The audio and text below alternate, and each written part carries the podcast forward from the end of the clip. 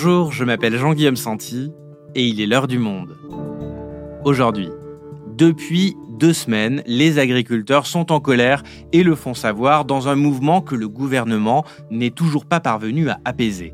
Une colère dont le Rassemblement national profite pour déployer sa vision de l'écologie.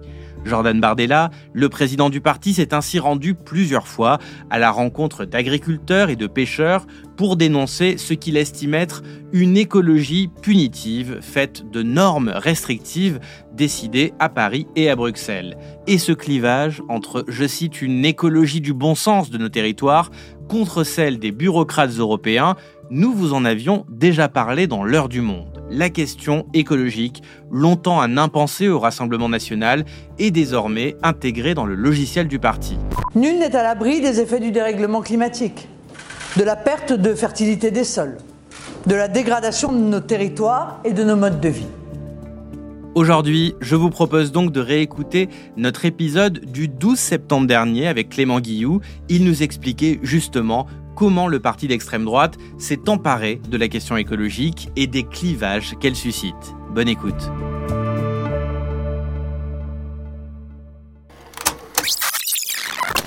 Bonjour Clément. Bonjour Jean-Guillaume. Alors, on vient d'entendre Marine Le Pen dans l'introduction qui s'exprimait en 2021. C'était lors de la présentation d'un contre-projet de référendum sur l'écologie face au projet de loi climat du gouvernement.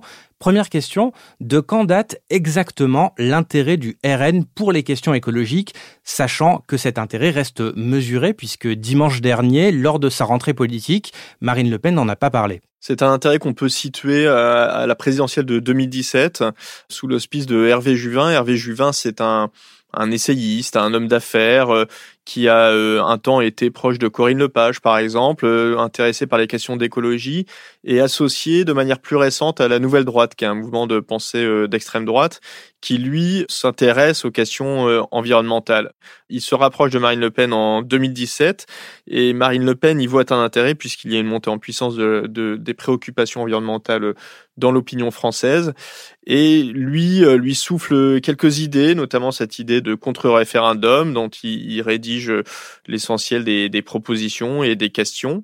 Et le RN avait à ce moment-là la nécessité de se positionner sur l'écologie, puisque entre les épisodes climatiques euh, violents, les questions énergétiques qui sont montées en puissance là euh, lors de l'élection présidentielle de 2022, c'est un sujet qui revient très régulièrement. Et un parti qui, comme le RN, désormais aspire à gouverner, ne peut pas vraiment euh, laisser en friche sa pensée sur le sujet.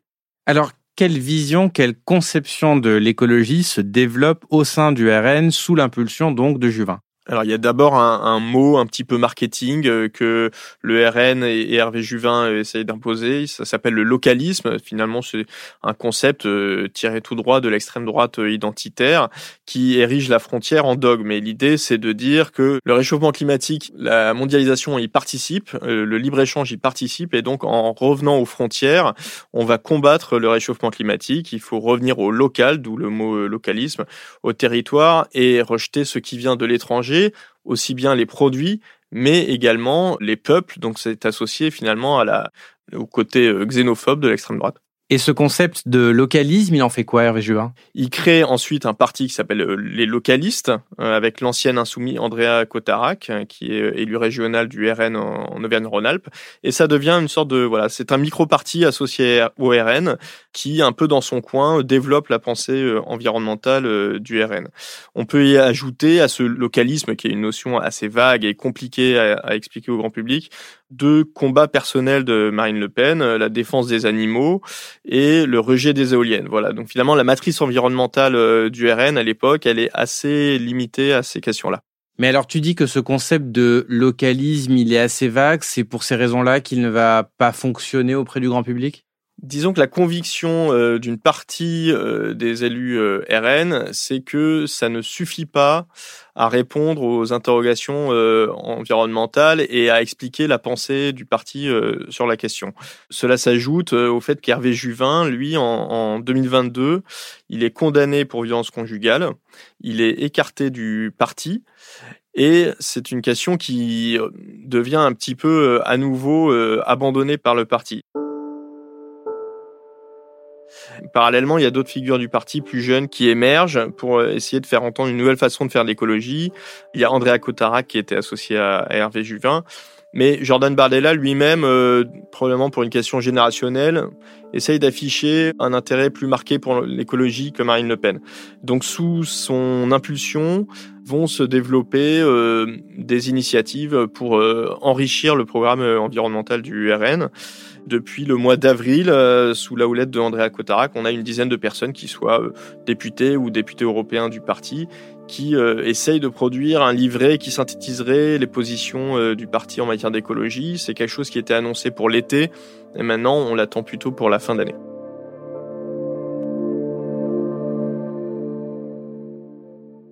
Et donc, après le localisme, comment évolue la pensée écolo du RN Quelle est la matrice intellectuelle? Alors la pensée, c'est à voir si elle va évoluer, en tout cas sur la façon de le présenter, les éléments de langage, comme on dit en, politique. On risque de voir apparaître euh, l'expression écologie du bon sens. Ça veut un peu tout et rien dire, mais ça consiste finalement à opposer euh, l'écologie de, de, Bruxelles, de la Commission européenne, qui est décrite comme punitive, euh, décidée par des bureaucrates européens ou des parlementaires euh, isolés du, du, pays, et de l'autre les habitants de la ruralité, les paysans, qui savent mieux que quiconque ce qui est bon pour la nature. Tout ça, ça va réunir les agriculteurs, les chasseurs, les pêcheurs, et la pensée écolo du, du, RN, maintenant, elle va reposer sur deux piliers. Euh, d'un côté, euh, une forme d'agrarisme qu'on vient de décrire, donc qui oppose euh, deux visions fantasmées de la ruralité et des citadins. Ça peut réveiller un clivage centenaire, mais il s'agit là de le réactiver avec la préoccupation écologique, et de l'autre, euh, une posture euh, qu'on peut qualifier de technosolutionniste, c'est-à-dire que face au réchauffement climatique, la science, la recherche permettra de résoudre les problèmes qui vont se poser inexorablement. Cela dit, Clément, on entendait Marine Le Pen en début d'épisode parler de dérèglement climatique. Est-ce que ça veut dire que désormais, l'ERN accepte la, la réalité du changement, qu'il ne compte plus de climato-sceptiques dans ses rangs? C'est pas si simple. Le parti aimerait bien, que ce soit le cas. Mais finalement, quand euh, depuis 30 euh, ans dans votre famille politique, euh, on répète que le réchauffement climatique n'est pour certains pas une réalité ou pour d'autres pas d'origine humaine, on change pas une culture d'entreprise comme ça. Donc certains se disent que le RN ne sera pas crédible tant qu'il demeurera des, des climato-sceptiques en son sein, mais c'est difficile de ramener tout le monde entre guillemets à la, à la, raison scientifique. On a eu la preuve récemment, mais ça commence par la tête. Marine Le Pen nous disait le 1er mai que les climatologues euh, du GIEC avaient tendance à être un petit peu alarmistes euh, dans leurs prévisions, alors qu'on sait que le GIEC fait plutôt des prévisions assez conservatrices. Et c'est un propos qui a été répété par un de ses députés, Thomas Ménager, euh, au mois d'août sur France Inter, et qui a suscité un tollé. Il n'y a, a, pas seulement à, à, suivre automatiquement ce qui peut être fait dans les données du GIEC, il y a, il y a à avoir une vision politique qui, bien entendu, tient compte du réchauffement climatique, mais ça a été dit par Marine Le Pen. Ils ont parfois tendance à, à, à exagérer. Donc c'est une révolution euh, d'entreprise qu'il va falloir euh, mener de manière euh, assez radicale. Parce que les propos climato-sceptiques, on peut en entendre, à tout le moins climato-relativistes, au RN. Et qu'est-ce que le RN propose comme solution concrète à l'heure où l'urgence climatique se fait de plus en plus pressante? Les solutions concrètes proposées par le RN, elles sont pas légion pour la simple et bonne raison que le but, c'est d'essayer de faire croire aux Français qu'on va pouvoir continuer à vivre de la même façon et pour le dire vulgairement et pour reprendre une formule célèbre, de ne pas emmerder les Français. Donc, on ne peut pas proposer des changements radicaux de mode de vie dans l'esprit euh, des, des Le Par exemple, pour euh, les émissions de CO2, on postule que l'énergie nucléaire euh, va être démultipliée. Et ça permettra d'avoir une, économie décarbonée euh, en France.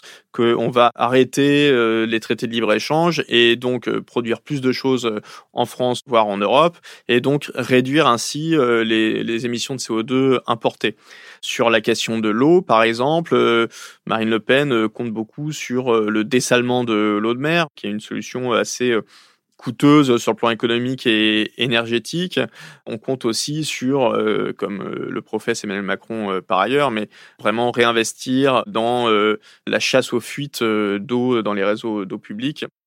Donc tout ce qui finalement peut éviter aux Français de s'adapter, euh, de changer de mode de vie. C'est bon à prendre et donc on en revient à la posture technosolutionniste dont on parlait précédemment. D'accord, donc si je résume, on a un discours qui exploite un clivage entre urbains et ruraux et qui met en avant d'éventuelles solutions technologiques à moyen terme pour ne surtout pas demander aux Français de changer leurs habitudes, alors qu'on sait, Clément, que ça ne suffira pas et que tous les climatologues insistent sur le fait qu'il faudra modifier en profondeur nos sociétés et nos comportements pour espérer maintenir le réchauffement sous les 2 degrés. Alors, avec cette vision de l'écologie, le RN veut séduire quelle partie de l'électorat exactement?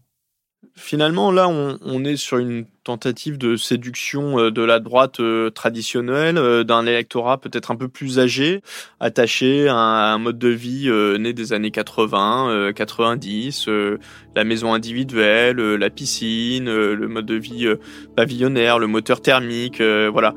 Le RN peut mordre sur les classes moyennes, euh, peut mordre sur l'électorat euh, âgé, qui est vraiment son talon d'Achille.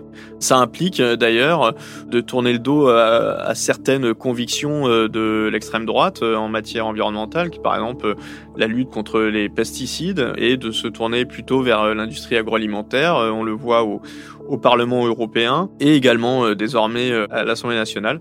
Donc euh, on n'est pas spécifiquement dans une recherche du vote paysan qui existe peu en France, mais du vote rural plus largement. Même si évidemment les agriculteurs ne seront pas dupes de l'absence de solution pour résoudre certains problèmes très concrets, à commencer par le manque d'eau.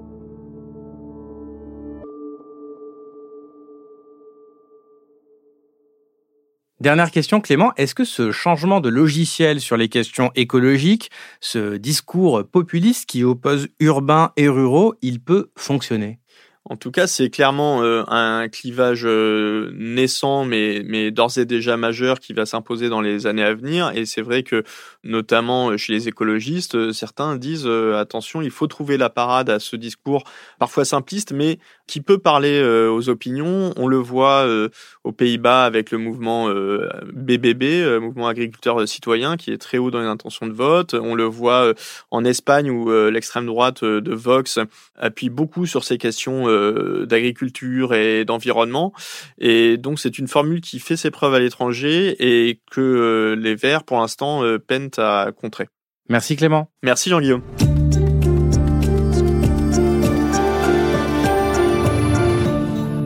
Avant de nous quitter, un petit mot pour vous rappeler que nous existons grâce à votre soutien.